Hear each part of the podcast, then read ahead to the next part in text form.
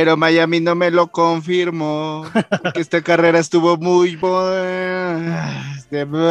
Ay, Miami me engañó. Ajá, qué pinches malas rimas, Billy. ¿Qué pasó con esa creatividad? Perdón, me agarraste en curva, estaba pensando y no saqué lo que tenía que decir, pero. Miami se la peló. Miami no, Miami no quedó. no, soy malísimo para las rimas y para el reggaetón. Ya nos dimos cuenta. Sí, güey, qué horrible es esto y qué horrible canto. A ver, Fer, por favor, ayúdanos, ¿no?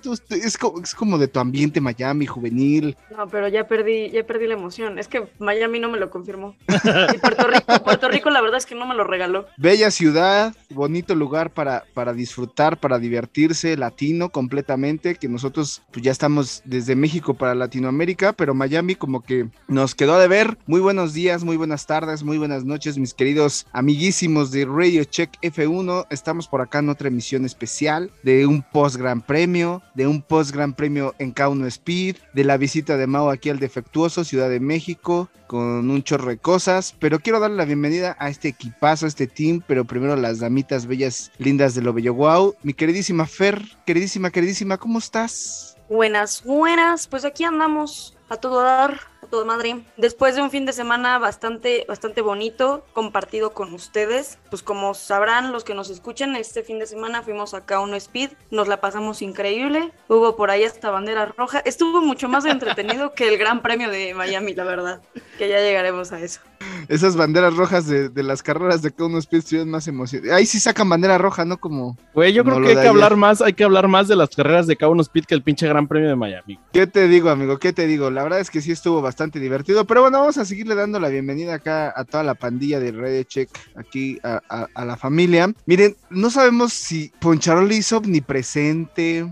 Por ahí hay una foto. De hecho, lo esa foto donde ven a Jordan, a Beckham, a este, a un cierto piloto titular de una cierta escudería alemana, lograr y a Tom Brady ¿No vieron por ahí a Poncharoli escondido? Observaron bien su foto, como que se quiso asomar, pero no sé si fue omnipresente el Poncharoli. Bienvenido, mi querido Poncharoli, ¿qué tal las Miamis? ¿Qué tal amigos? ¿Cómo están? Pues muy contento de estar nuevamente con ustedes, algo madreado de los viajes que tuve que hacer este fin de semana. El viernes anduve ahí en el autódromo de Miami, pero después me tuve que regresar de volada ahí a la zona K1 Speed para reunirnos todos y echarnos unas carreritas, como bien lo dijeron hace un ratito, que estuvieron muchísimo más emocionantes que ese gran premio tan aburrido que estuvimos disfrutando. Que bueno, eso de disfrutar, pues como que lo dejamos ahí al aire, ¿no? Pues un saludo a todos los que, un saludo a todos los que nos escuchan. Claro que sí, Poncharoli. Y la neta es que también otra cosa que estuvo padrísimo es que Poncharoli por ahí creo que ya va a grabar un disco con Maluma, este, con J Balvin, por ahí salió el eh, rumor. No, no, no, no, es, ahora sí que esos son puros rumores. Esa noche yo no andaba ahí. Así es que no se crea nada, yo no voy a grabar ni con Maluma, ni con Bad Bunny, ni con nadie y yo solo grabo, tengo mi contrato de exclusividad con Radio Check, así es que. Ah, por ahí tenemos una, fotografía comprometedora de un cierto este locutor de cierto programa. Locutor de cierto programa podcastero que se dice llamar que es el número uno, pero pues ahí luego les vamos a mencionar.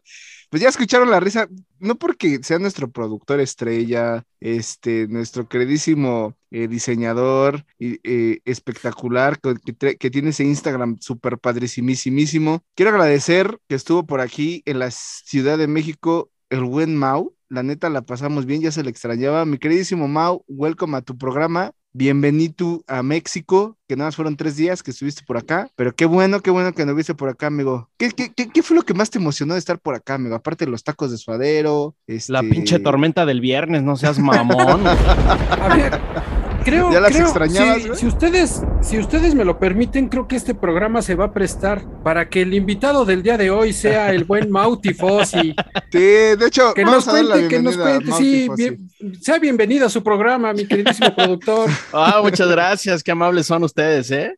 ¿Quién es tu piloto favorito? ¿En qué año naciste? ¿En qué año nací? Les valga madres. Oye, a mí, a mí Miami me lastimó y Miami sí me lo confirmó, que los grandes premios en Estados Unidos son una mierda. Son un asco. Eh, ¿Qué pasó, Fer? ¿Ya te congelaste? Mira qué bonita sonrisa se quedó con Fer. Sí, se quedó. Sí, se quedó congeladita. ¿eh? ya, está haciendo ahí muy nas. No, ya, ya se ve, ya. Oye, este, sí, les puedo contar que el viernes pinche tormentón me arruinó todo, güey. Sí estuvo cabrón, ¿eh? A la gente que vive en la CDMX se va a saber de qué hablo el viernes 6 de, ¿qué es? ¿Mayo? ¿Cómo les fue de lo llovido?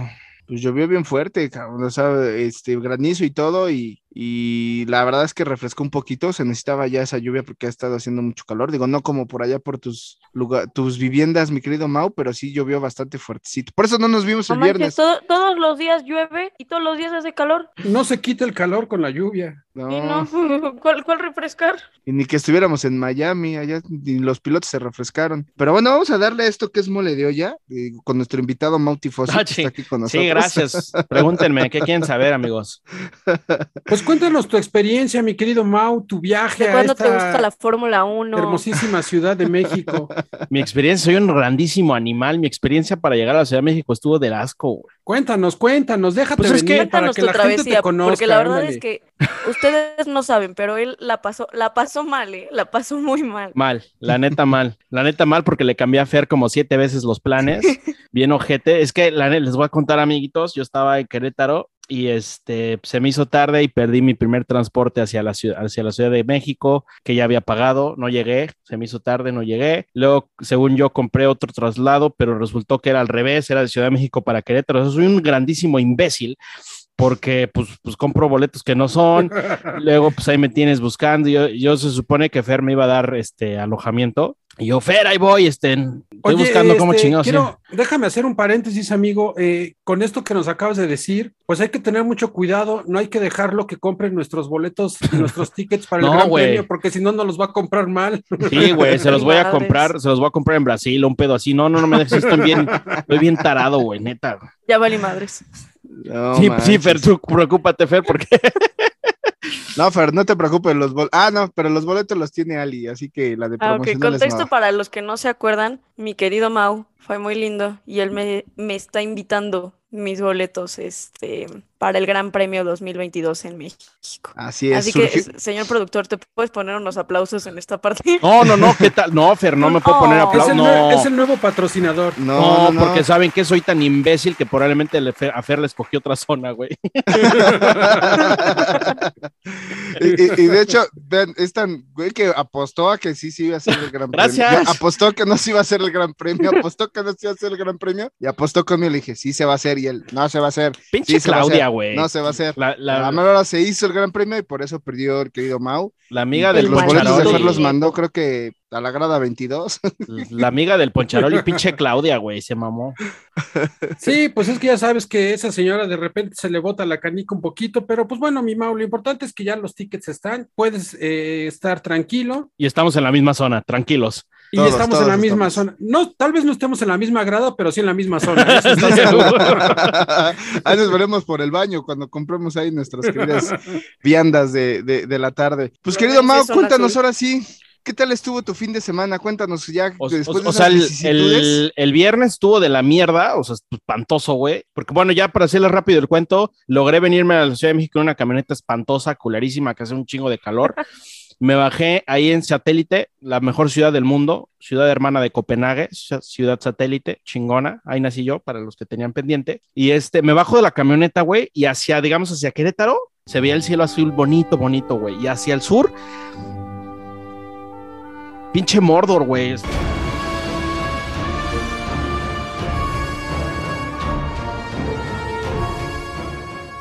Yo nada más decía, güey. Yo nada más decía, güey, ¿en qué momento tengo que llevar el anillo? No seas mamón, Se- güey. Estaba, se- pero. Se te quedaba viendo el ojo de Sauron. Sí, güey, Sí, pero. Y lo hasta- es que no eras Frodo, güey, era Sam. Pues sí, güey. me. Yo, Frodo, señor Frodo, ¿onta? No, güey, estaba pero espantoso, güey. Y este, y pues yo tenía que llegar aquí con la señorita Buquet a su casa, pero hasta el sur, güey. Entonces empecé a ver Ubers y vete al carajo, güey. Me costaban tres riñones, güey, y nada más tengo dos. Y este, ya no traía pila, güey. Empezó a llover, me empezó a granizar, güey, y pues me tuve que quedar en un hotel, cabrón. Y pues ya, ahí terminó mi viernes porque dije yo ya no quiero saber nada más de la vida. Me meto a un hotel, me duermo, me baño y adiós mundo cruel, que sea lo que tenga que ser el día de mañana. Y mira que el sábado sí estuvo muy lindo. Gracias Y déjenme decirles, ustedes. déjenme confirmarles que sí, efectivamente, se bañó y se durmió.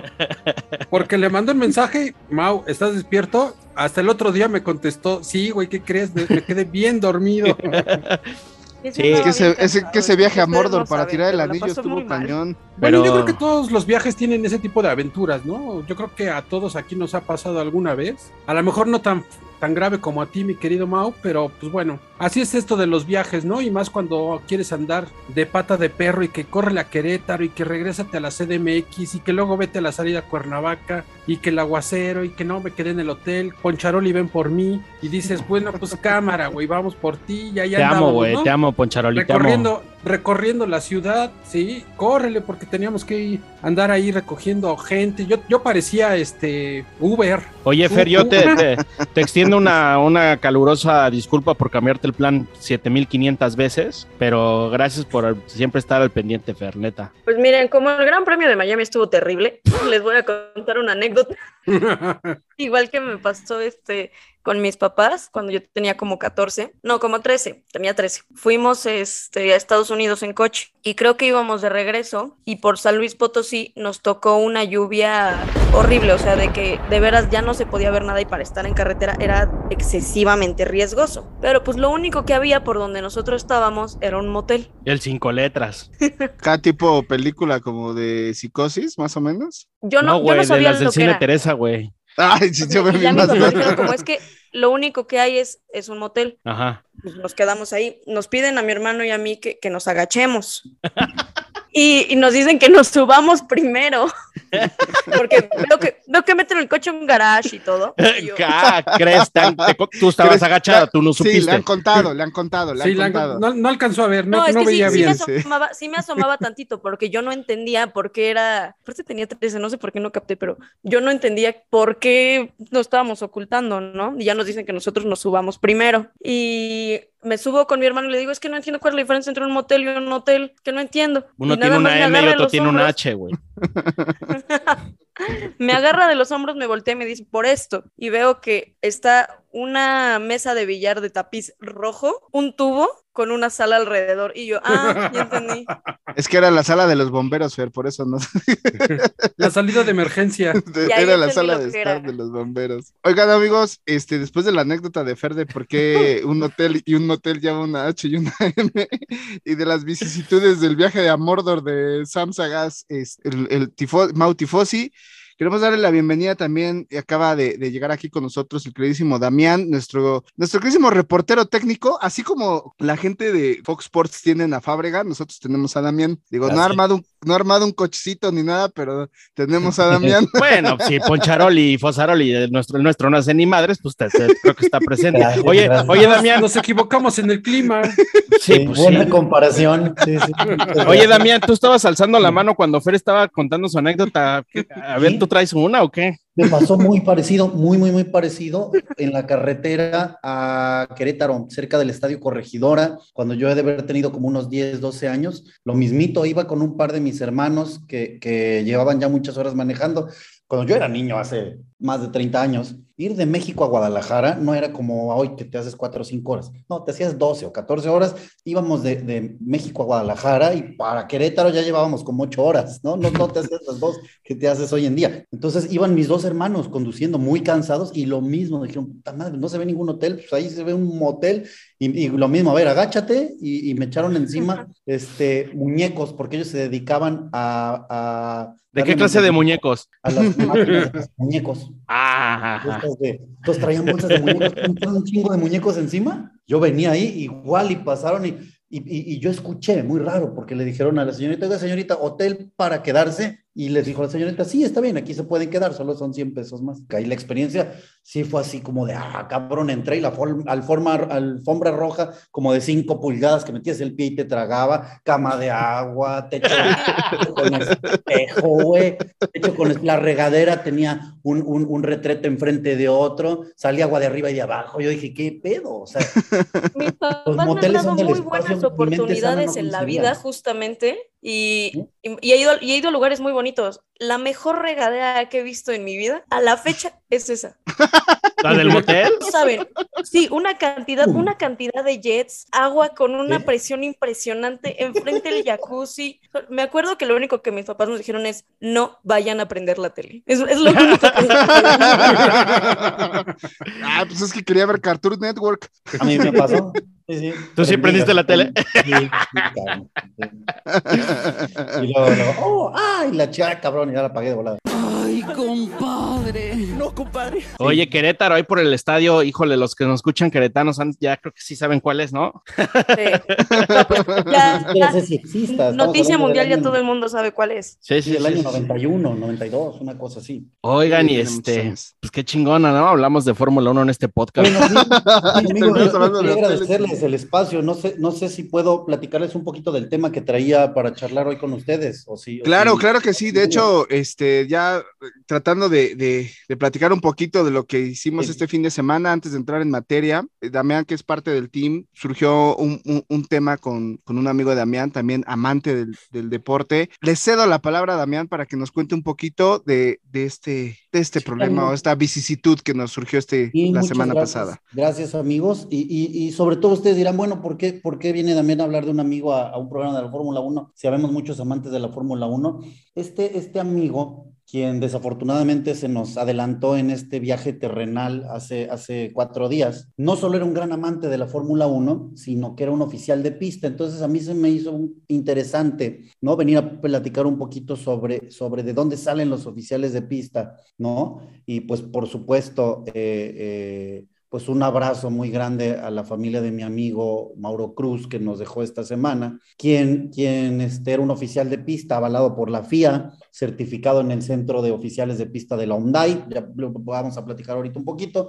Porque, ¿qué pasa? ¿Qué, qué, qué, quiénes son los oficiales de pista? Bueno, muchos, muchos de nosotros hemos visto que cuando, eh, no solo cuando hay incidentes en los eventos, sino ya desde que eh, alguien se da un patinón en la pista, eh, un coche tiene que lapear a otro, o sí, cuando hay accidentes, vemos por ahí salir banderitas, ¿no? De por todos lados. Y cuando un coche se queda en pista, pues salen un chorro de personitas a, a levantar los, los escombros, levantar y demás. Pero también hemos visto que cuando en los pits hay este parque cerrado porque hubo una bandera roja y todos tuvieron que meterse, también salen un chorro de tipillos con overoles naranjas y blancos. Entonces, eh, ¿qué es lo que estamos viendo? Pues son justamente los oficiales de pista, también conocidos como, como marshals o comisarios de, comisarios de carrera. Los oficiales de pista no son, este, como por decirlo, chicos multiusos. Hay detrás toda una estructura y cada uno de estos chicos pertenece a un cuerpo especializado de los oficiales de pista. Esto quiere decir que, que, hay distintos tipos de oficiales de pista. Tenemos oficiales de pista de banderas, tenemos oficiales de pista de radio, tenemos oficiales de pista de puesto de control, tenemos oficiales de pista de pits. El caso particular de, de, mi amigo Mauro, que en paz descanse, él era oficial de pista de pits. ¿no? Y justamente el, martes, él, él este, desafortunadamente eh, se nos fue por una eh, súbita y fulminante batalla eh, contra esta terrible enfermedad que es el cáncer, una batalla que duró apenas unas semanas, fue algo muy rápido, pero él alcanzó a irse con un valor y una estoicidad que a mí me asombran. Todavía el martes cuando yo me despedí de él le decía, amigo, pues este, pues te vas y, te llevas muchas anécdotas, entre ellas las de la Fórmula 1, y, tuvimos la oportunidad de platicar un rato. La idea era, grabar con él, este, desafortunadamente, pues su condición de salud no nos lo permitió, pero sí que pude platicar con él un ratito y me dijo, mira, pues yo la verdad es que siempre estuve muy, muy eh, agradecido con la ONDAI, que es la Organización Mexicana de Automovilismo Deportivo Internacional, que es el organismo en México encargado de certificar a los oficiales de pista y proporcionárselos al Gran Premio de México cuando viene la Fórmula 1 en nuestro país. Eh, todos estos chicos, si bien son voluntarios, porque no, no reciben un, un sueldo, esto no quiere decir que sean gente que no está preparada, ¿no? Porque luego muchas veces se confunde y se dice, no, no es que ellos nada más son voluntarios. No, no, bueno, o sí son voluntarios, pero pasan, para ser oficial de pista pasas por un proceso de selección, pasas por un proceso de acreditación e incluso se te puede llevar a la pista de Puebla a, a, a pagar incendios con un auto de F3 viejito que tienen allí de, de, de Domi. Es decir, hay un proceso detrás bien interesante, bien padre. Y siendo honestos, la verdad es que nadie, nadie esperaría que te paguen por hacer un trabajo así. Yo he escuchado mucho a gente que son oficiales de pista que dicen, puta, a mí hasta si me cobraran 5 mil pesos por venir a ser oficial de pista en el Gran Premio, los pagaba con todo gusto y además trabajaba, ¿no? Porque claro, pues como muchos de nosotros, imagínense lo, lo emocionante y lo hermoso que es disfrutar de una carrera, pues al ras de la, de la pista, ¿no? Y, y, además, vamos, pues seamos honestos, recibes tu overall, reciben algunos souvenirs, algunos regalitos, boleto para los tres días, o sea, estás, estás realmente participando pues de lo que te gusta, ¿no? Eh, eh, y eso era algo que caracterizaba mucho a, mi amigo Mauro, que él se lo propuso un día, dijo, pues yo me voy a poner a investigar, se puso a investigar, intentó un año, intentó al otro, se certificó y, y durante cuatro años seguidos bueno, durante cuatro premios fue, fue este oficial de pista en pits, ¿no? Y me decías que es padrísimo, porque nosotros eh, eh, somos los encargados de cuando hay parque abierto, parque cerrado, pues estar de veras echando ojo para que los equipos no metan mano cuando no se debe de meter mano, pero incluso nos toca que, por ejemplo, cuando hay parque cerrado y hay que hacer reacomodo de los coches, que recuerdan que luego hay bandera roja y salen los coches y los vuelven a acomodar en pits, dice, pues somos nosotros los que tenemos el honor de jalar los coches con gatos y volverlos a poner en los lugares que les toca, ¿no? Además, claro que como les decía, pues todas estas prácticas y demás que toman en otros autódromos más pequeñitos que tenemos en nuestro país. Entonces, bueno, pues eso, eso era un poquito esta, esta cápsula técnica de, de acerca de los oficiales de pista, un poquito para aprovechar a, a, a, despedirnos y mandar un fuerte abrazo a todos los amigos y conocidos de, de, de mi amigo hermano eh, Mauro Cruz, pero pues por otro lado aprovechar la oportunidad para que nuestros amigos escucharan un poquito de dónde salen los oficiales de pista, cómo, cómo funciona la cosa, cómo se llega ahí y que no son este, pues gente improvisada que nomás pusieron ahí con un overall bonito y escobas a, a, barrer los restos de los coches, ¿no? Aunque a veces parece, ¿eh? porque en esta, justo en Miami, Carlos Sainz se, des, se despista en práctica no sé qué y el Marshall saca bandera verde, así en su carota. pero bueno, pero bueno, este, no, de verdad que ya pasando. Que es algo sí, bien interesante, Mau. En México hemos, perdóname por interrumpirte, pero, pero es algo de lo que incluso este, me platicaba Mauro el martes, que, que los Marshalls certificados por la Hyundai en México son tan buenos, o sea, tenemos tan buenos comisarios de pista que la Hyundai ha sido acreditada como una organización regional. Entonces, incluso podemos proporcionar marchas a carreras de todo el continente, de lo buenos que son nuestros, nuestros oficiales. Qué lástima que no nos hablaron para mandarles, para mandarles unos muchachos sí, allá a Miami. Sí, porque ¿no? sí estaban medio perdidos. De hecho, de hecho, es un punto interesante que dices también, porque sobre todo en las pistas nuevas, que lo, lo vimos, por ejemplo, en Jeddah el año pasado y este año, realmente son países que no tengan este, uh, no tienen cierta tradición, ¿sabes? Racer de, de, y sobre todo a cierta eh, nivel de exigencia que sí vemos muchos errores, ¿no? Sobre todo en Jeddah recuerdo que sí eran muy lentos para retirar cosas, este, medio se tropezaban. Es más, a un güey se le andaba bajando el pantalón y se le andaba, se le vieron media nacha, hasta salió un, como, un meme por ahí. Como el barrendero del Cantinflas. Sí, sí, sí, pero digo, eso, eso es cierto, o sea, para ser el mejor necesitas estar practique y practique y practique. En los países que, donde no hay muchas carreras, pues está cañón. Así como nuestro primo de Miami que le andaba sacando las banderas verdes con el coche de Ferrari ahí medio roto, ¿no? Pero, pero bueno, aquí en Radio Check la verdad es que, que nos sumamos a esta, a esta pérdida y sabemos que era un gran amigo tuyo le mandamos un gran, gran abrazo a, a, a la familia y a todos los amigos que nos lleguen a escuchar de Mauro Cruz que pues bueno, seguramente nos está siguiendo desde arriba y está echándose unas carreritas desde arriba y Seguro. este y está platicando ahí con el ídolo del Billy Ayrton Senna y es lo que te no, iba a decir, de seguro ya está de Marshall ahí mismo. en una pista. Pensamos lo mismo los tres. Sí, sí, sí, sí. Eh, ya está de Marshall por allá, este, con todos los pilotos, eh, el Valhalla de, del automovilismo, ya está Exacto. por allá. Sí, y, y, la verdad, Damián, nos unimos aquí todos, un abrazo, eh, estuvimos ahí al pendiente, nos estuviste contando la semana pasada, es una, una pérdida pues fuerte para el automovilismo, sí vi también ahí en redes sociales la gente de Omiday, sí, sí. Este, estuvieron, publican, publicaron parte de, de este, del fallecimiento de, de, Mauro, y Damián, antes de, pues, de, de, de pasar a esto, nos gustaría mucho que nos contaras un poquito alguna de las anécdotas que te haya platicado, que te haya dicho Mauro, referente a esos cuatro años o cuatro veces que estuvo como Marshall.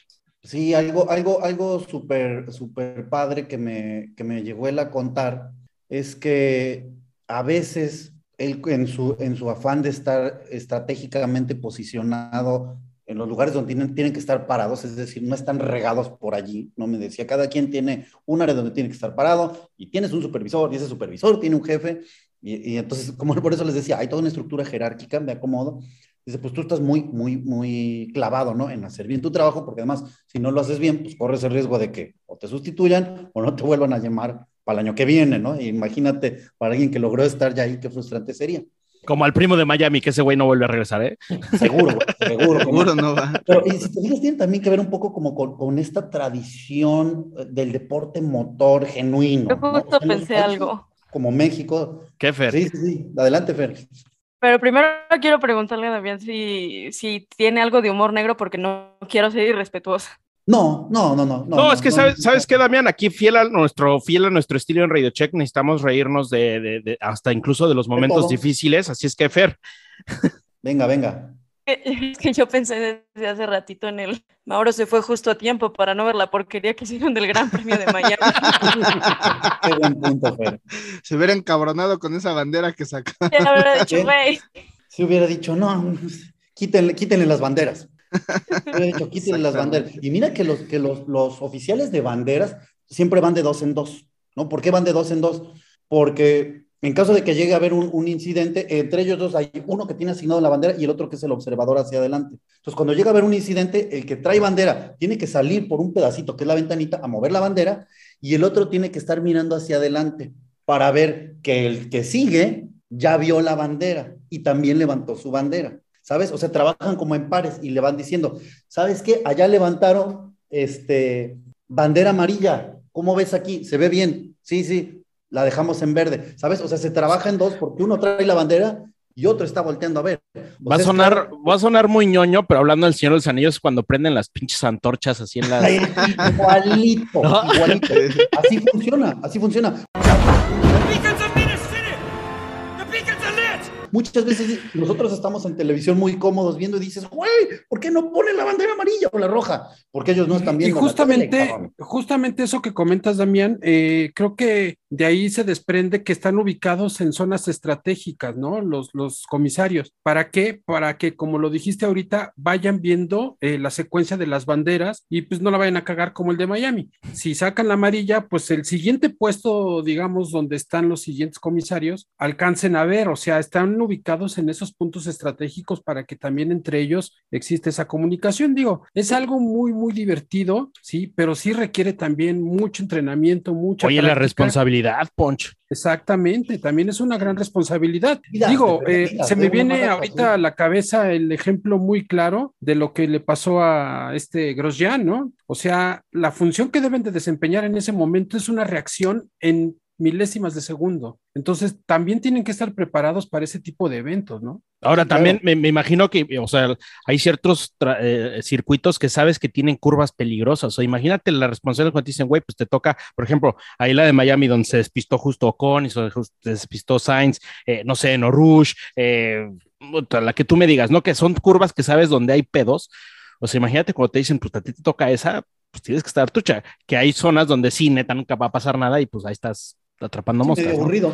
¿sí? imagínate los en Jeddah. Y Y, entonces, pues, como- no, pues en Jeddah todos tienen que estar al 100 y Sí, no, digo, hay, hay zonas, no sé si ustedes recuerdan cuando fuimos al Gran Premio en la recta principal, pues los comisarios que estaban exactamente enfrente a la grada, pues llega un momento en que sacaron el baile entre los cuatro, o sea, ahí es un claro ejemplo de que no en todas las, las zonas de los comisarios tienen tantas actividades, están tan movidos. Sí. Llega un momento en que les da chance De de, tirar coto. bailar, de hacerse un, un- un performance ahí, ¿no? En Entonces, K1, pero sí es ¿no? una- En K1 hay, hay Marshall que me decía que no derrapara y que no chocar y Sí, hasta banderas rojas nos sacaron. Sí, Y la bandera azul te decía para que te Sí. hicieras a un lado y me dejaras pasar. Exacto, incluso los de bandera azul es el que eh, uno le tiene que decir al otro, oye, este, este viene a lapear. Pues, la- Fer, Fer quiere decir algo de las banderas azules, la bandera ¿ah? Y otro es el que le avisa. Fer quiere decir algo fuerte de las banderas azules. No, no, no. Primero quiero empezar con algo. Yo no sé qué fuerza de voluntad tienen los pilotos para no ignorar las banderas. Yo las veía y yo quería pasármelas por el arco del triunfo. Yo como digo, güey, si este imbécil me quiere rebasar, Que me rebasa el perro. Que me brinque. pues que brinque. Yo no lo voy a dejar. Perdón, porque me quedé a medias. Pues justamente le tocó, le tocó un, este, un parque cerrado en prácticas, porque pues ven que también puede haber de pronto prácticas, sale una bandera roja, parque cerrado y nadie puede tocar nada, ¿no?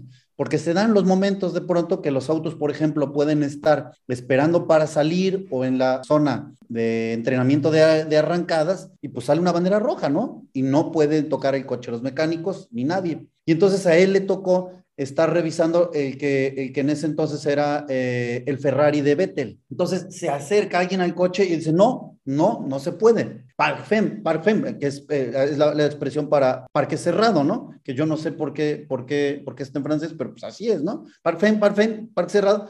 Y, y, y, no volteó a ver quién era. Y entonces le decía, my helmet, my helmet. Y hasta que volteó a ver y vio que era Vete, que había dejado su casco encima del coche. Y este güey no lo dejaba pasar por su casco. Dice, hasta que ya lo volteé a ver, dije, ay, güey, es Vettel. Entonces ya lo dejé pasar por su casco y se fue, ¿no? Y le dije, pues mira, o sea, tú estabas muy clavado en tu papel de, nadie toca el coche y nadie toca el coche, cabrón. Y él, oye, bro, Solo sí. dijeron mi casco.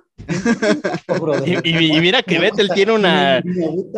Vettel tiene un tino con los Marshalls, tiene unas tiene historias con los Marshalls Vettel, ¿eh? Sí. Sí, pero porque a quién se le ocurre, ¿no? Ese tipo de cosas, ¿no? Dejar el coche arriba, pero se, véanlo, y, y, es algo como común de él, de Vettel, de dejar el casco encima del, del, del, del auto. Coche. ¿no? no es. No qué buena común. anécdota, qué sí, buena entonces, anécdota. Este, pero pues yo le decía, me dijo, güey, no me di cuenta que era Vettel. Le digo, pues sí, cabrón, pero tú estabas, eh, pues, a, porque se ponen como de una forma de no, no puedes tocar ahorita, ¿no? No puedes pasar.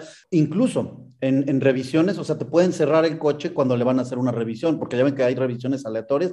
Sí. Te pueden pedir en pruebas, paran aquí el coche, vamos a, a medir la cantidad de gasolina, la densidad de gasolina. O el peso. O el peso. Entonces, todo el tiempo están haciendo este tipo de revisiones los oficiales de, de, de pits, ¿no? Que son oficiales de pista, los que tienen funciones muy específicas, como esas, eh, y que no tienen que ver con las del flujo de la carrera. Probablemente un poco lo que decíamos, un oficial de pista de pits, si no hay incidentes, pues la verdad es que va a ser muy aburrida su, su carrera, va a tener más trabajo en prácticas, en quali, ya en la carrera, si no pasó nada, pues no hubo que hacer absolutamente absolutamente nada, pero también es una posición muy padre porque te toca estar muy en contacto con los coches, con los directores técnicos y con los pilotos, que pues es, es algo de lo, que, de lo que nuestro amigo Mauro pues tuvo la fortuna de, la fortuna de disfrutar en su tiempo de oficial de, de pista en pit. Qué buena onda.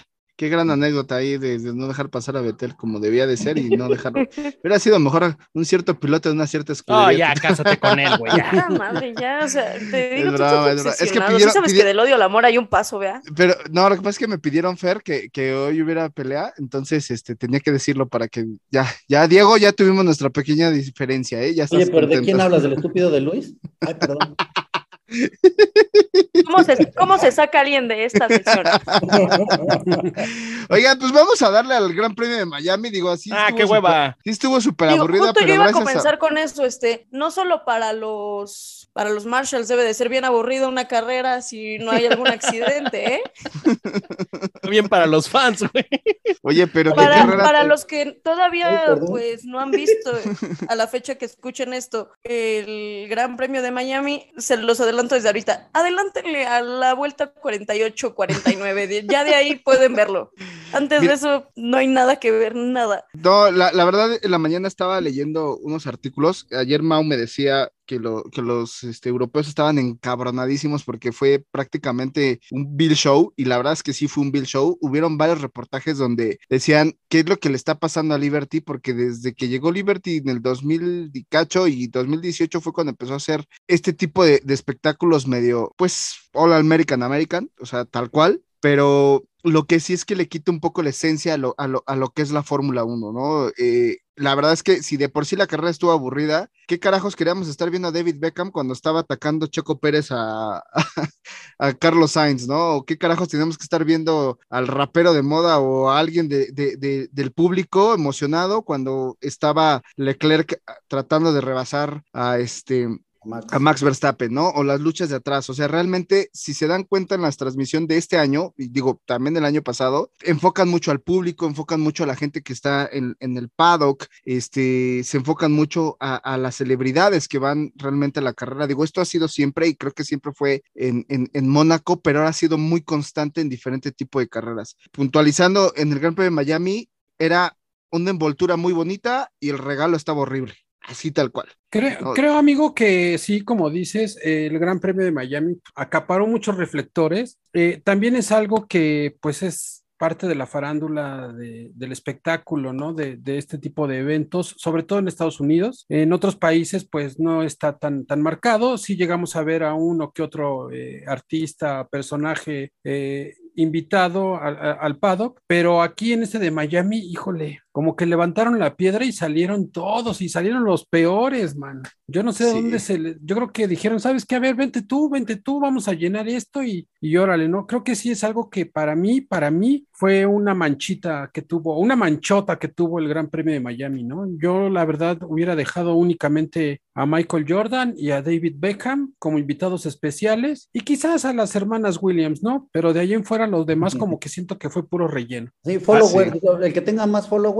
tiene entrada gratis este, a las secciones VIP. A ver, a ver, yo, yo voy a decirles algo. Yo entiendo que tiene que haber cierto balance entre el espectáculo. Adiós, Fer. Sí, que ya no lo dejamos hablar, entonces pues, fue carajo, güey. Ahí, este, ahí viene, vea. Hola, Fer, de vuelta. Este, no, a ver, yo, yo les voy a decir algo. Yo entiendo que tiene que haber un cierto balance entre el espectáculo fuera de la pista y dentro de la pista. Lo, decí, lo dijimos varias veces en este podcast. Cuando estaba Bernie en el, en el, mandato, fuera de pista era muy de hueva ir al autódromo. Para el, para el aficionado, la experiencia del autódromo era muy culera. Llegó Liberty Media y cambió pero ahora ya nos estamos quejando del todo el espectáculo, porque creo que ya se están pasando. Eh, yo, yo no, entiendo. Nos estamos quejando de Estados Unidos. Pues, pues sí, sí, es sí. que sí. es casi todo, es Fer, puntual, porque, eh. sí, perdón, Mau, no, ahorita es que dices, puntual. Uh -huh. Sí, ahorita que decías la, la, las hermanas Williams, recuerdan cuando ganó en Mónaco, que ganó Verstappen y que ponen a, a, Serena Williams a entrevistarlo, la chica no tenía ni la más remota idea de lo que le tenía que preguntar y lo que no, le tenía o que en, decir. En otra carrera, Billy, esta, perdónenme mi ignorancia, Fer, tú sabrás, una modelo que tiene vitiligio. Eh... Este, la que bajó la bandera antes. Es correcto, es correcto. La que bajó o sea, la bandera tres vueltas antes, justo es, estaba pensando en eso. Es que eso no se hace, o sea, yo entiendo este, este equilibrio donde la celebridad te va a dar apertura, ¿no? El influencer te va a dar seguidores, porque un chingo de, de, de, de morritos que, que, ven a Maluma y a no sé quién, pues van a estar viendo su Instagram y se, los van a jalar a la Fórmula 1 de cierta manera. Está bien. Bad Bunny fue al Gran Premio, bajó con, bajó con Checo Pérez de un Honda y un Honda, no me acuerdo qué era, y sí. se tomaron fotos y estaban platicando. Es que la neta, digo, está bien, siempre ha existido ese que va a farándula, pero era como muy contado, ¿no? O sea, tú veías a lo mejor la carrera y dices, ah, mira, está esta persona, o invitaron a, a George Lucas, ¿no? En Mónaco, cuando hacían esto de Star Wars, pues el auto de Star Wars, o sea, sí metían un tema como más de espectáculo, pero yo creo que ya rebasaron ese nivel, porque te puedo decir, y lo dicen los medios y, y lo dijo este, el Twitter y todo, dime cuánta gente que estuvo realmente en el Gran Premio de Miami era realmente fan, es lo que ya se están preguntando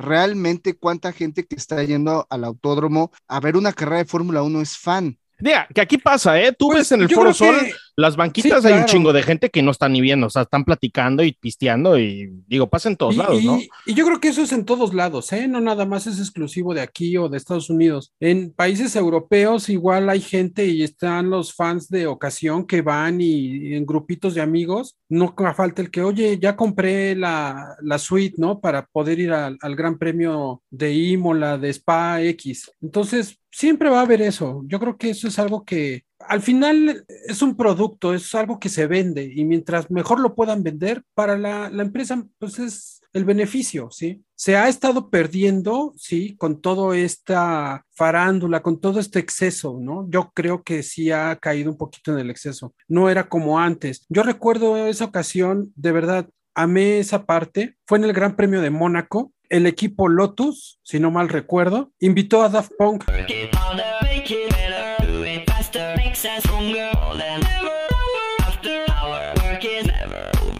Porque hicieron una versión especial del auto con los cascos de ellos en los autos. Fue, fue algo muy, muy hermoso. Entonces, creo que esa parte es la que ha caído un poquito en la exageración, ¿no? Y como dices, hay fans que nada más van de ocasión y hay gente que va sí, porque realmente son fans como mi querido Billy, como mi querido Damián, sí, que, que tienen toda esa historia, esa, este, esa aventura de, de tener el, el, almanaque, ¿no? Interno de todas las experiencias que han vivido, les, les interesa eh, documentarse más allá de una carrera, ¿no? Como los fans eh, o los huelemoles que dicen por acá mi queridísimo Billy, que nada más ven un gran premio, ven Drive to Survive y, y bye, ¿no? Entonces, eh, adelante mi querido Mau. Ahí les, va, ahí les va una punta interesante que, que yo noté, ¿eh? y este, el año pasado, si no mal recuerdo, en el Gran Premio de Austin, Poncharol no me deja mentir porque se supone que él tuvo que estar en, el, en la grilla de partida cuando empezaba la carrera, no sé si realmente estaba ahí o no, eh, a Martin Brundle, una rapera, eh, traía sus guaruras y lo, empujaron. Ella, él quiso entrevistar a algo de Stallion, ¿cómo se llama? Ah, esta... Hasta tú me Megan recomendaste, Stallion, sí, hasta creo. tú me recomendaste una canción muy famosa aquí en TikTok. Bueno, Megan Stallion traía sus guaruras y empujó a Martin Brundle, que es una eminencia en Fórmula 1 y en Sky Sports y en todo eso, lo empujaron y no lo dejaron acercarse a ella. Se supone que la FIA dijo, no vuelven a entrar guaruras a una grilla de partida. Yo no sé si vieron a Maluma Baby, traía, traía sus cuatro babies, güey. Ya no sé qué hacer, no sé con cuál quedarme. Traía cuatro gorilas que iban empujando a todos, güey, empujando hasta mecánicos para que el señor pasara. ¿Qué chingados, güey? O sea, ¿qué pedo, güey? ¿Para qué llevas guaruras a una grilla? ¿Qué le van a hacer? Se pierde la esencia ya de esto. Alguien puso. ¿quién lo va a saltar? ¿Stroll? No está Mazepin, no manches. Mire, Leclerc le va a quitar el reloj. Sí, güey, o sea, o sea, ¿por qué? ¿Y, y dónde están las reglas? Se supone que eso era una regla, no vuelven a entrar guaruras y traía sus cuatro babies. güey. Sí, sí, no está padre todo, todo lo que rompieron, ¿no? Porque rompen también con tradiciones y demás. exacto. Hay cosas chidas como lo de los cascos, ¿no? Como en México. A mí me gustó, ¿eh? Sí, sí, sí. Sombrero Sí, de de sí. charro, en Texas sombrero Ay, de sí, vaquero, eso sí. en Rusia sombrerito ruso. O sea, sí hay detallitos que dices, ok. que Pero si lo no- de las patrullas, llevar a Max y andar moviendo hasta el mismo Helmut Marco y a Christian Horner. atropellan a Helmut Marco, cabrón. Güey. Eso me pareció una, una falta de respeto, cabrón, con una persona que todos respetamos y que es respetadísimo por todos los equipos. A la esposa de Christian Horner también casi se la avientan, ¿eh? Mal, sí, también, o sea, sí, sí, sí, sí se, se excede, ¿no? Se exceden en espectacularidad innecesaria, ¿no? Oye, Damián. Y rudeza innecesaria. ¿A ti te tocó ir al Gran Premio de Austin en la inauguración cuando se... Sí. se- se- Sí, sí, sí, en el primero. y, y- y por eso quería, quería comentar esto. Damián Sí. estuvo en la inauguración. Digo, sé que no, no, no estuviste en Miami, esperemos que Ponchalo sí haya estado, pero no estuviste en Miami. Pero la diferencia a lo que viste en televisión, a lo que viviste, me imagino que es de 0 a 100, pero, pero de voladísima, ¿no? Pues fíjate que lo que pasa es que en, en- al después de haber vuelto la Fórmula 1 en ausencia de Estados Unidos en tantos años, nadie se enteró. O sea, siendo, siendo un deporte tan poco popular en Estados Unidos hasta hace un par de años, gracias a Drive to Survive, cuando vuelve eh, a Austin la Fórmula 1, no hubo espectacular, espectacularidad ni afuera ni adentro. O sea, se parecía mucho a un gran premio europeo, ¿no? Un tanto esta seriedad, esta, esta parte de la experiencia es la pista, Es escuchar esos autos que además nos tocaron los últimos autos no turbo en ese gran premio, este, con aspiración atmosférica, B10, ¿no? Entonces era, era un espectáculo muy motor, muy de deporte motor. No se buscó nada de farándula. Sí, al final en la premiación los chicos traían su sombrero vaquero y demás. Párale de contar.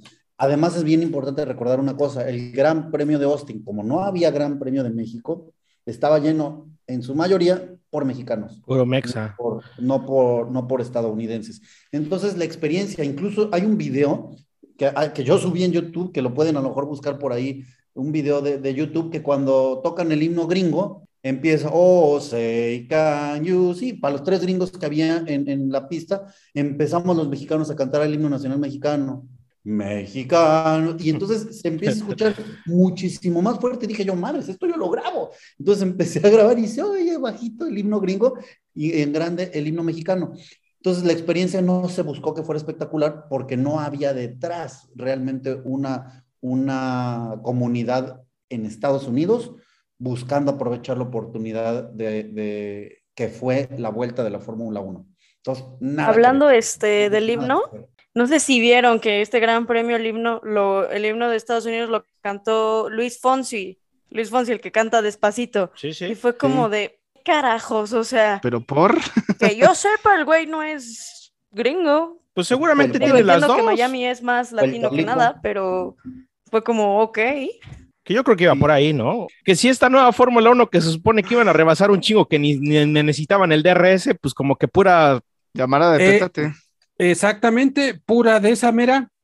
No, creo que fue más eh, la expectativa, ¿no? Que generaron con, con esta nueva reglamentación, con todas estas nuevas modificaciones que le hicieron a los autos, que no iba a haber tanto necesidad de usar el DRS y al final eh, terminan usándolo. eh, les hicieron unos eh, alerones muy, muy bonitos a algunos autos, bien pintaditos, sus patrocinadores y todo, ¿no? Pero pues no, yo no veo como que sea el atractivo de, de esta nueva era, que existan más rebases, ¿no? Que exista más eh, competencia dentro de la pista en ese sentido, con más rebases.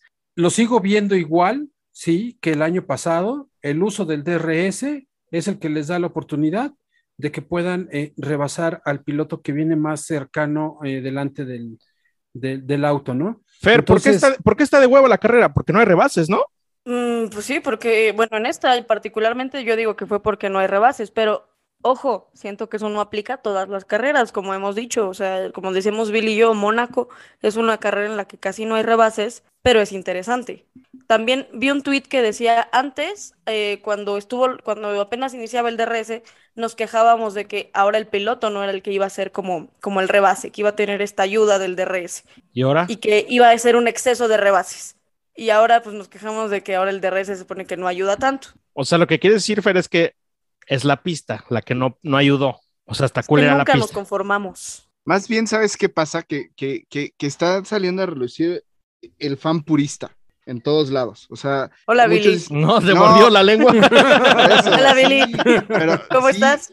Hola, pero es que todos los que están criticando el tema del DRS, pues sí son la mayoría de los fans puristas que quieren que realmente, si hicieron este cambio, yo la verdad ya hasta estoy pensando, y aquí Damián, que es el experto a nivel técnico, que se me hace que sacaron esa pinche regla para detener a Mercedes, cabrón. Porque casualmente el único que es que equipo que le está costando una y la mitad del otro, y aparte, sí sabían que para regresando, regresando de, de, de verano, el Aston Martin va a cambiar completamente su coche. O sea, también esta parte no está tan bien, porque en teoría, si se van al capítulo que estuvimos con Damián hablando de lo técnico, en teoría los autos no iban a depender tanto del DRS y están dependiendo del DRS. No estimaba lo del proposing.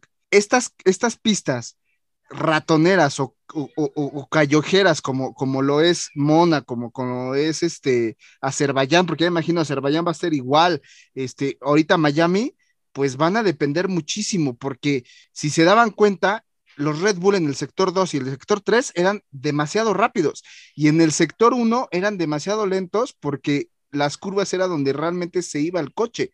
Y luego el proposing se veía que los Mercedes saltaban más, que los Red Bull saltaban menos, y luego los, los Ferrari se veían que saltaban más, y en el otro sector saltaban menos. O sea, era un desmadre hasta que se activaba el DRS cuando realmente tenían ahí una oportunidad de poder alcanzarlos en las curvas. Sí, un poco a complementar este, este comentario, amigo, eh, sí tienes toda la razón. Si recuerdan, el espíritu técnico de este cambio de reglas era fomentar rebase aún en curvas, ¿no? Por eso se decía, no ocupamos DRS porque el DRS era para rebasar en rectas, pero como ahora se va a poder rebasar en todos lados, curvas y rectas, ya no ocupamos DRS. ¿Cuál ha sido la sorpresa? Porque fue una mentira vil y triste. Y Pues no, sí. se puede, no se puede rebasar en curvas. Sigue sin poderse rebasar en curvas. Los únicos puntos de rebase, desafortunadamente, siguen siendo las rectas. Y desafortunadamente, Ya para lograr un rebase bien, necesitas el DRS. Entonces, no fue suficiente. En- en- ese sería como el resumen. La parte de, la, de, de- de que si esto se habrá hecho un poco para afectar a Mercedes, yo la verdad es que he leído tantas cosas tan diversas, tan contradictorias. Sigo pensando, por ejemplo, que esta decisión de desaparecer los pontones del Mercedes eh, le afectó tanto que, Sí. que- que- que no Se quisieron ver haya- tan mamones que le salió mal, güey.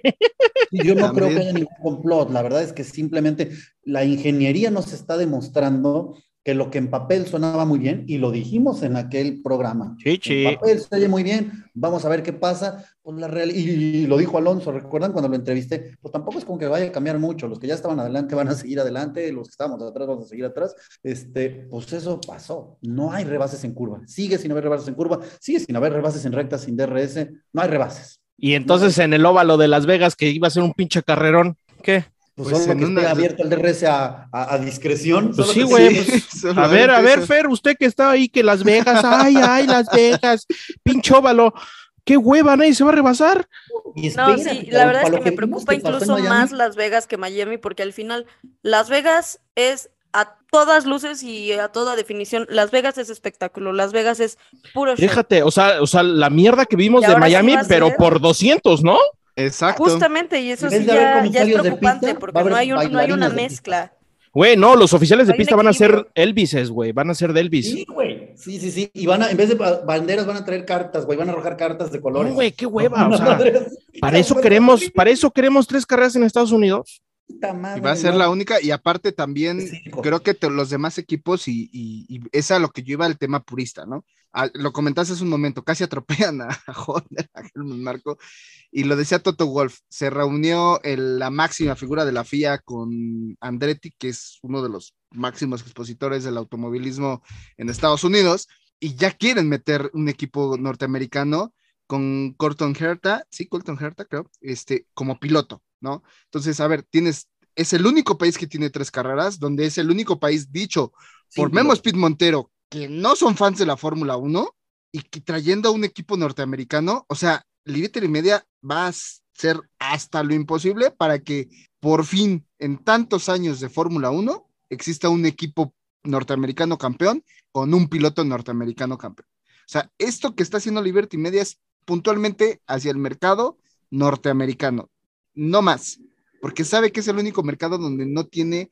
ese posicionamiento tan fuerte como lo que es el resto de Latinoamérica, como lo es en Europa, y yo apostaría que este es más fuerte en Asia que este, en el mismo Estados Unidos, ¿eh? Qué hueva, estaba más divertida mi historia de ir como de destruir el anillo ahí en satélite, güey. Pues sí, amigo, pero a ver, o sea, ayer veíamos también el tema de Checo, ¿no? Que están diciendo que no se podía rebasar. También te estás dando cuenta que los Ferrari están teniendo problemas en algunas pistas y Checo, digo, por, gracias a, la bandera roja, pues estaba ahí casi a milésimas de segundo de, de, de Sainz, ¿no? Entonces, Amarilla. amarillas. Entonces, realmente no hay una diferencia abismal. Estábamos viendo en las primeras carreras un Leclerc sacándole 12 segundos a, a Max Verstappen, ¿no? Y yo, y ayer también estaban sacando unas segundos, pero impresionantes. Checo iba solo, también, a pesar del pedo que tenía, iba solo.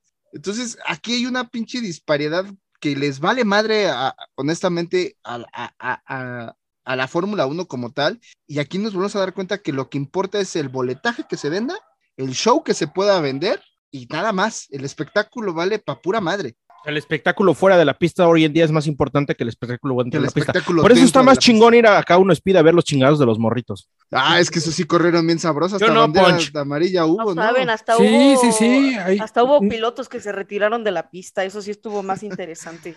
Se daban, pero hasta con la cubeta los niños, ¿eh? esa bandera roja que, que se dio en, en la carrera de los Balaclava, sí, sí, se, se pusieron intensos esos morritos.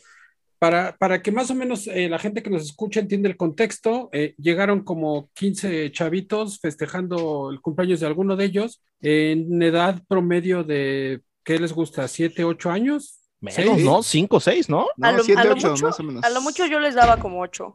Sí, ocho Pon- años. ponle 8 años y, y se armó la carrerita ahí con ellos. No, hombre, se daban unos cerrones, pero chingones. Cuando activaban el DRS, corren de que ahí te voy. Oigan, yo quiero hacer una, un men- una mención honorífica a la señorita Bouquet, que en la última tanda se quedó en segundo lugar, güey. Algo ¿Es pasó correcto? ahí. Tenía indicaciones de un cierto piloto titular de otro podcast y este y De otro información. podcast que es medio traicionero y por ahí todavía seguía diciendo que este es el mejor podcast. Oye, no manches, Fer, quedaste en segundo lugar. Sacó la casta por el equipo. No sé, no sé qué pasó, pero esa carrera hizo una cantidad de rebases. Al único que no logré rebasar fue a Luillo. Es que Luillo también Está cabrón, está cabrón. Venía fuerte, está pero cabrón. ya es la segunda vez que tengo, que tengo esta batalla con él. No sé si se acuerdan la otra vez que fuimos acá a uno speed. Igual traíamos esto de que él me rebasaba, yo lo rebasaba. Somos como Leclerc y Verstappen. Sí, ah, para mí otra vez mi pinche coche no jaló, tuvieron que cambiar el auto y se frenaba y estaba de la chingada mi auto. Pasó lo mismo. Pero, que pero la vez Sí, pasada, lo mismo la, que vez, Checo. la vez pasada sí jaló tu carro, güey, y el que no jaló fuiste tú. ¿Cuál fue el pretexto? Igual que Checo, güey, se me atoró la Sí, agujeta en el acelerador, güey. Oigan, este. La neta es que Sí, queremos sí. agradecer, neta, a todos los que fueron, eh, al Charlie de Audiofilio, eh, eh, a, a Jorge Rosas, a Rui, a Luillo, eh, ¿quién más? ¿Quién más me falta? Fer, de, Fer de Fer de Quality. Quality, este, a Fer toda la, Castañón. sí, sí, sí, toda la banda que fue con nosotros, éramos como 40 cabrones allá adentro echando desmadre. Mi amiguillo que siempre recomienda el podcast, a Manolo y a Pau por ir. Gritando, shots, faltó gente. shots. Shot, shot. Al licenciado. Cantinas, por favor. Claro. Licenciado Cantinas, Cantinas. allá De veras, sí fue mucha gente y fuimos muy felices de verlos a todos, de poder convivir, de incluso como hasta retarnos, ¿no? Esto de en el. Pues yo quiero correr contigo, ¿cómo ves? Para darte la. Y, y todos huían de Rui, güey. O sea, Rui quería correr con todos y todos le corrían a ese güey. Es que ese pinche Roy se manchó, se vio como, se vio como tal cual un Hamilton. Todos avanzamos, él se quedó atrás esperando, dejó que todos pasáramos y el camión nos dio en la torre a todos. Se No, cerraba, Sí. pero- se vio, se vio excesivamente decente y qué deleite, qué deleite verlo manejar, Sí, porque el, el verlo manejar en, en pista es algo increíble, porque aparte el güey llegó a acá a uno speed y saca de acá su mochilita, su casco, sus guantes, su propia balaclava, su casco con su nombre, y si dices, ay güey, De hecho, vamos a invitar a Rui a que nos cuente en un episodio un poquito más de todo esto. increíble. Que nos dé unas clases, porque sí estamos medio pendejos para manejar en, un- en unos cars, que nos den unas clases. Pero de verdad, les queremos agradecer a todos los que fueron acá a uno Speed y a los que no fueron, váyanse al carajo, no los volvemos, no, no es cierto, sí, los volvemos a invitar. Esperemos que Damián ahora sí pueda venir. Damián. O sea, queda, queda claro, váyanse al carajo en esta ocasión, Eso, pero eso, esperen nuestra próxima invitación. eso, eso. Y esperemos que Damián ahora sí se deje venir desde donde está para que pueda, pueda Vale. correr con nosotros. Oh, chinga, yo lo dije en buena onda. ¿O no, Damián? Sí, sí, sí, esperamos que para la próxima me pueda organizar mejor, me agarre en un mejor momento y con todo gusto me lanzo. Vientos, vientos, amigo. Pues la verdad, la carrera de Miami estuvo bien aburrida. Nos vale madre. Fue, fue Dan Marino ahí. este, También nos ¿Cómo vale madre. Como se dieron cuenta, casi no hablamos de la carrera. Mi trabajo estuvo muchísimo mejor en la pista de K1 Speed. Por ahí, este, después le soltaremos todo el material que se tenga, porque tenemos horas y horas de grabación. Uy, sí.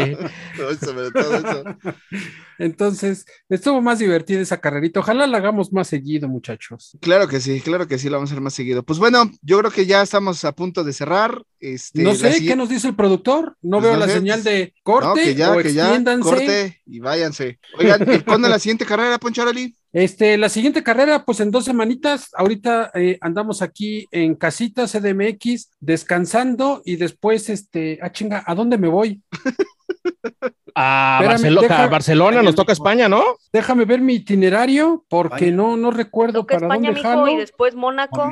Me toca España, así es, después Mónaco, ah, vamos a andar por allá. cuenta, ni, ni- ni- ni sabía dónde le tocaba. Sí, Yo iba a sí, sí, decir a que ver, el Gran espérame. Premio de México. Déjame, déjame no leer, sacar mi acordeón. De- Chimalhuacán, luego dónde? Luego, Ah. ah, ¿qué creen? Proba- probablemente, probablemente, eh, por ahí me de llegó una mí te has invitación para, olvidado. Ah, no, para, ah. para ir a, a- nuevamente a la categoría Pony Car Junior. Sí, Ah. estaremos pendientes porque quizás este, antes del parón de verano eh, tengamos esa sorpresa, ¿no? Porque ahora ya va a ser la Pony Car Junior Turbo. ¡Ah, perro! se va a llamar ahora. Pero inviten a Fer porque ya es pilotaza, güey. Ya, ahora sí, Sí, llévenla. la vamos a invitar. Sí, en, en esa categoría se va a ver de qué estamos hechos. Si Pero- es auto o no es qué- piloto. no sé qué me dio en esa, porque aparte. eh, Yo sí sé que es, fue el casco. Ajá. Pues Este sí, casco aparte tiene Jorge- algo que ver. Jorge Rosas me prestó su casco porque también el niño fresón Tenía traía su casquito profesional, profesional, entre comillas. Y le dije, "Ap- con Son de este los voy a que hacer dan en el puntos. Electra cuando compra la itálica. Dije, con esta voy a hacer puntos. Y dicho y hecho, no sé, me- lo propuse y comencé a rebasar a todos y ahí sí me metí y yo. ¡ah! O sea que para la Pony Car la invitación está para que Jorge Rosas vaya y le preste el casco a Fer para que entonces puedan surgir Sí, no, cosas no es nece- chingonas. no es necesario que corra, si quiere pueden Sí. oír, nada más necesito que me dé su casco. Nada más que. Exactamente. Dime, dime si nos vemos un día antes y si vas, yo nada más necesito el casco. A lo- su imagínense si casco. Rui me presta su casco. Este, este venía con No, mi hombre. casco, amigo. Sí, sí, pero Es el de la hormiga atómica, Sí, a huevo, amigo. justo, justo iba a decir, güey. o el de meteoro. la hormiga atómica! Está genial, amigos. Pues ahora sí, como dicen, vámonos. Chingones los patrocinadores, ¿eh? Radio check. Loud and clear. Fórmula